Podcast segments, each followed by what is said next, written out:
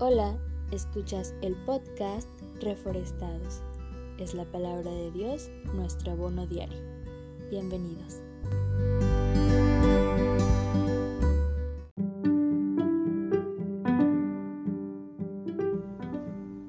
Uno de los métodos de propagación de una planta es a través de semillas. Esto con el fin de conservar la biodiversidad y así esta especie se multiplique. Hay flores que liberan sus semillas cuando entran en contacto con el agua. Es un mecanismo que me resulta muy interesante, especialmente en el caso de las ruelias. Estas son flores generalmente silvestres que toman forma de trompeta y son de color violeta. Guardan sus semillas en una especie de cápsula y cuando están maduras se tornan de color marrón. Estas cápsulas, al hacer contacto con el agua, explotan, liberando así las semillas que contienen.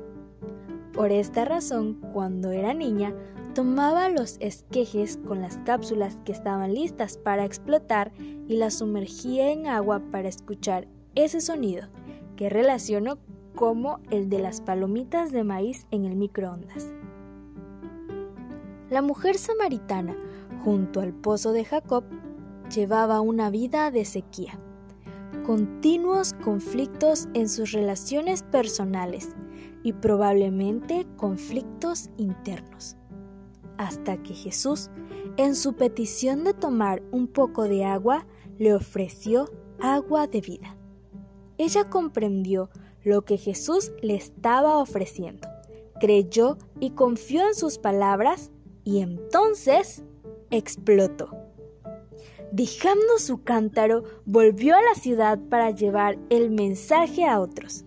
La mujer se había llenado de gozo al escuchar las palabras de Cristo y con corazón rebosante de alegría se apresuró a impartir a otros la preciosa luz que había recibido. Con solo una gota del agua de vida que es Jesús, podremos esparcir esas semillas de esperanza, fe y amor.